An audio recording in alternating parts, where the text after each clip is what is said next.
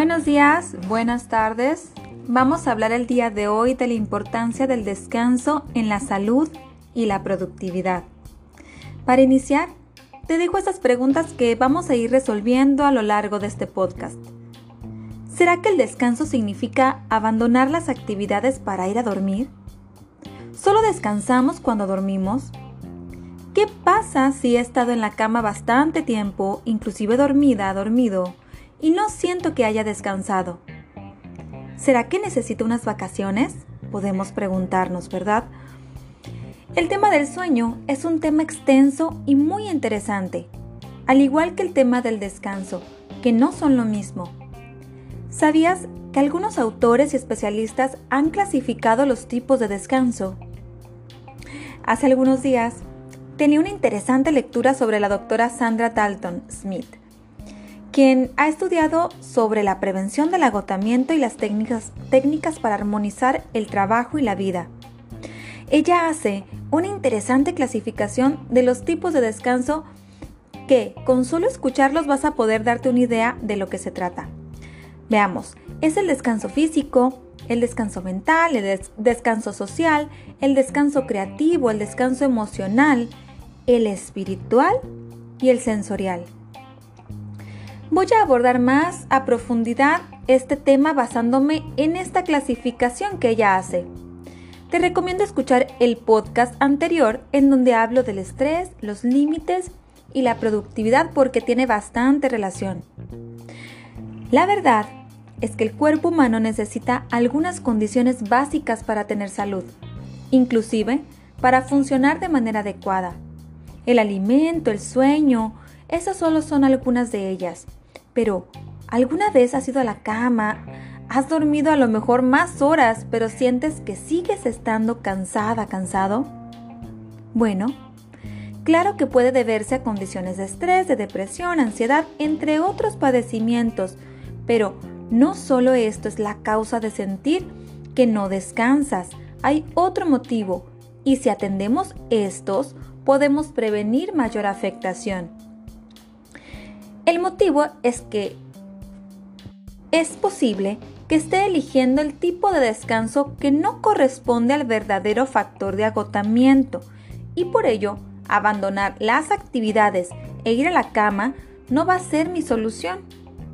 Si recordamos, en el anterior podcast hablaba de cómo una actividad que había sido placentera, si se sobrecarga a nuestra capacidad física, a nuestra capacidad emocional, mental, puede convertirse en una actividad abrumadora y en una fuente de estrés. Bueno, entonces vamos a hablar de estos tipos de descanso. Yo espero que puedas identificar cuáles son los que necesitas en este momento o los que has necesitado a lo largo de la semana.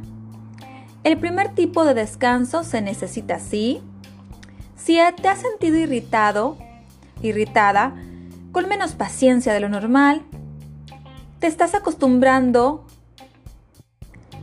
a tener un estado de agobio, te cuesta más esfuerzo concentrarte para hacer tu trabajo o alguna actividad, inclusive en esas actividades que te resultaba fácil realizar como analizar datos, leer un artículo o un correo electrónico. Entonces, si es así, la necesidad es tener descanso mental. Si lo que necesitas es descanso físico, lo podrás identificar si tienes dolor o tensión en algunos músculos, si hay dolor de cabeza, dolor de pies o piernas, si te sientes fatigado. Es fácil identificar estas sensaciones y diferenciarlas, por supuesto. Ahora bien, tu necesidad de descanso social, si empiezas a tener una sensación de desagrado o al estar en contacto con las personas, si te sientes que respondes como de manera automática a sus solicitudes y no tanto por empatía.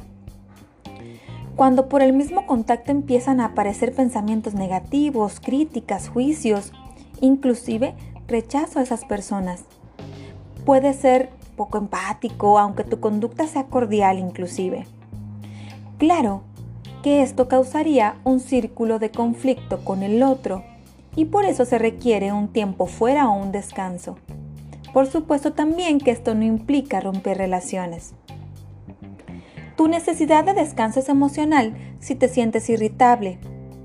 Pasas de un estado emocional a otro. Ya no sabes si te agrada la actividad, si te agradan las personas o las situaciones o si no te agradan. Te sientes frecuentemente en alerta y deprisa. Y por supuesto sientes que esto te incomoda. Se necesita este tipo de descanso cuando la persona mantiene el estrés en su día a día, ya que esto provoca agotamiento emocional.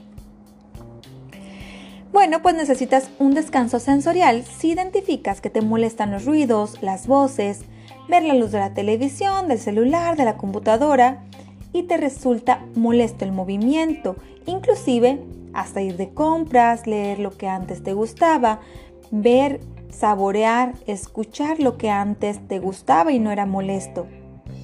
Cuando puedes identificar que te sientes abrumada por la información que llega a tus sentidos, entonces necesitas este descanso sensorial.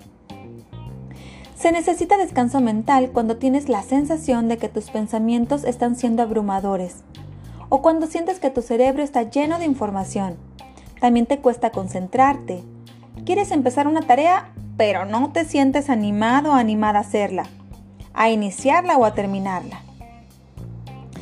El descanso creativo es necesario cuando en la vida cotidiana gusto o requiero de estar innovando materiales, tomando decisiones, resolver problemas, creando fórmulas, creando cualquier tipo de contenido.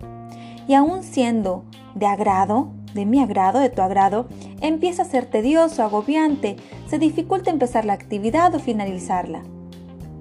Y bueno, por último, el descanso espiritual lo necesito cuando siento que no encuentro el sentido de la vida o de las situaciones cuando hay dificultad para sentir amor, pertenencia, propósito de vida. Esta fue la última, el último tipo de descanso. Pudiste dar check algunas características. ¿Sabes qué tipo de descanso estás necesitando en este momento? Te invito a identificar tu nivel de energía al inicio del día, a mediodía y al final del mismo. Al menos por una semana. Incluye el tipo de descanso que crees necesitar. Así podrás notar si algo en tu dinámica y tu rutina está repitiéndose y tal vez saliendo de balance, de este balance del cual hablamos en el anterior podcast. Ahora que has identificado tu necesidad, es un buen momento para iniciar a hacer pequeños cambios. Primero, que te permitan automatizar algunas actividades. Segundo, que te permita tomar descansos adecuados en el momento necesario y recordar que la solución no es abandonar una actividad, una tarea o una relación. Renunciar a tu empleo, abandonar tus tareas en el hogar, dejar de comer, aislarte, permanecer sin movimiento, pueden provocar mayor malestar en otra área y al final no, no necesariamente es lo que ocupas. Te invito a escuchar el siguiente podcast en donde abordaré alternativas fáciles para tener en cada tipo de descanso. Espero que este podcast abone tu vida y te permita mayor autoconocimiento. Recuerda que puedes acercarte para mayor orientación en el tema. Mi nombre es Liliana Solano, de Desarrollo Humano en Región Pacífico Centro. Hasta pronto.